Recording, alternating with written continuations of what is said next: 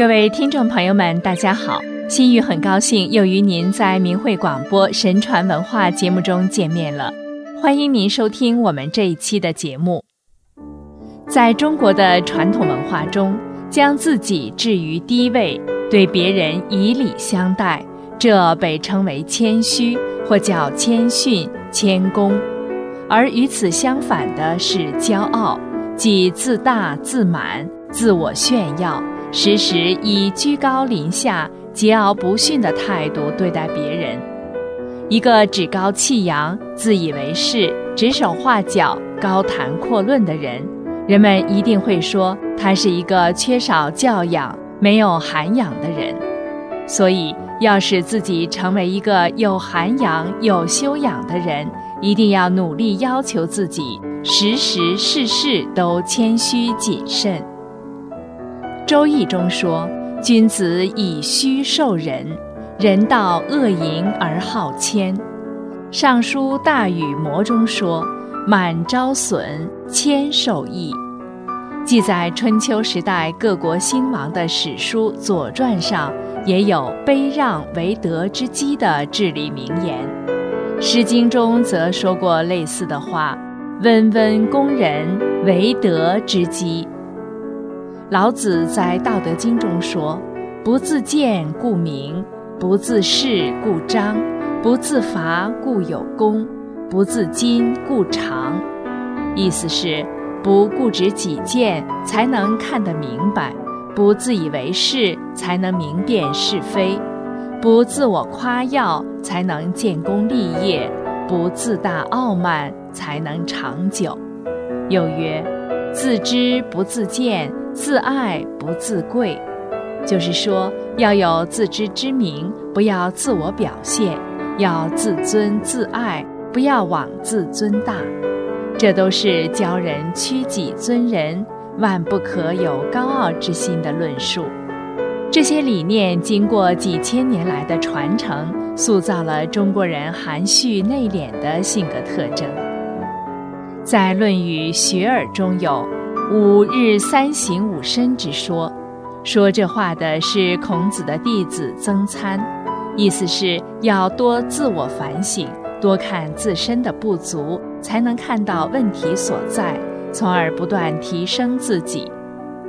一个人如果自傲自满，又怎能去反省自己的过失呢？他还曾说，能力强却向能力弱的人请教。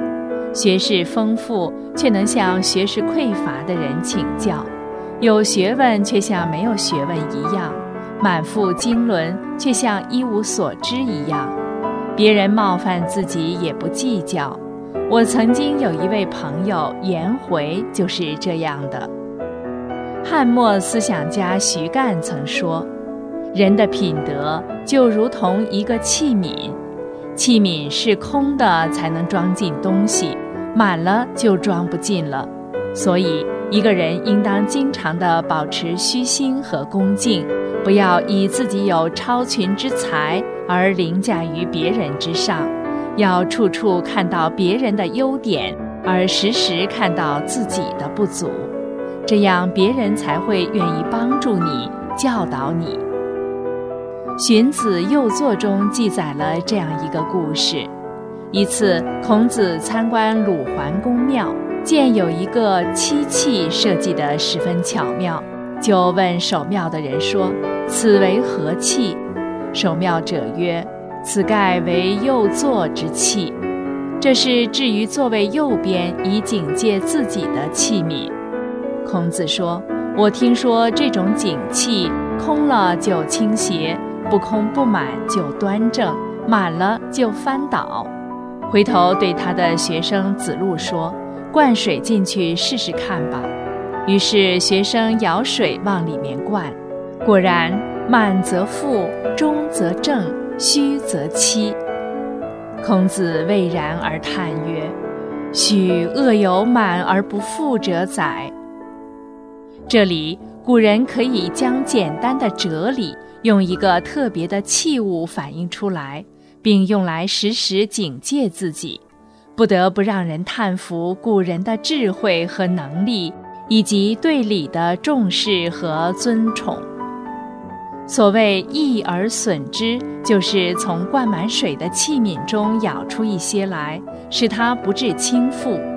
以人的修养来讲，其损之之道的具体内容，则如孔子所说：“当是高而能下，满而能虚，富而能俭，贵而能卑，智而能愚，勇而能怯。”辩而能讷，博而能浅，明而能暗，这就叫做损而不及，即保持一定的空虚，留有余地，而不是满到了极点。最后，孔子十分肯定地说：“能行此道，为至德者极之。”唐太宗就是一位这样的人，他虽贵为天子。但在谦恭方面，却为后世树立了楷模。贞观二年，唐太宗对侍臣说：“人们说做天子的就可自我尊崇，无所畏惧。我却认为应当保持谦逊恭顺，常怀畏惧。”以前舜帝告诫大禹说：“你只要不自夸，天下就没有与你争能力的；你只要不自己炫耀。”天下没有与你争功劳的。做天子的，如果只知道妄自尊崇，不遵循谦恭之道，倘若自己有过失，谁肯犯言见奏呢？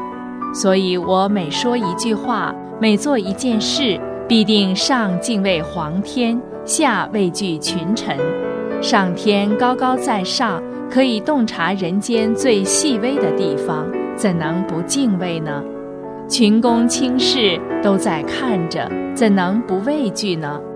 如此想来，就知道要保持谦虚，保持敬畏，唯恐不合乎上天之心和老百姓的意愿。贞观三年，唐太宗问几事中孔颖达，《论语》中说：“以能问于不能，以多问于寡。”有若无，实若虚，如何解释？孔颖达说：“这是圣人的教化，希望人有谦虚的美德。自己虽有能力，不骄矜尊大，仍向没有能力的人求教其所能的事；自己的才艺虽多，却好像非常少，仍向才艺少的人学习优点。自己虽然有，其样子好像没有。”自己虽充足，其貌好像空无所有。不仅平民百姓，帝王之德也应当这样。内心蕴含如神之名，但外表却应当沉静不语，使人深不可知。所以《易经》说：“以蒙昧来修养真正之德，用藏至于内的办法来治理民众。”假如身居至高无上的地位，炫耀自己的聪明，一是才气盛气凌人，掩饰错误，拒绝纳谏，那么就会造成上下情无法通达，君臣之间的沟通途径隔绝。自古国家灭亡，没有不是因为这个的。太宗说，《易经》云：“有功劳而不自我炫耀，君子会有好结果。”吉利，真如卿所说的。进入今天的所谓现代化的商业社会，为了谋求发展创新，人们更重视如何展示自信、表现自我的能力。这往往与中国传统文化中的以虚受人的理念有所冲突。如何把握好二者之间的程度问题？实在是每个人在社会生活实践中要自己去好好体会的。好了，今天的节目时间又要到了，心雨感谢您的收听，我们下次节目空中再会。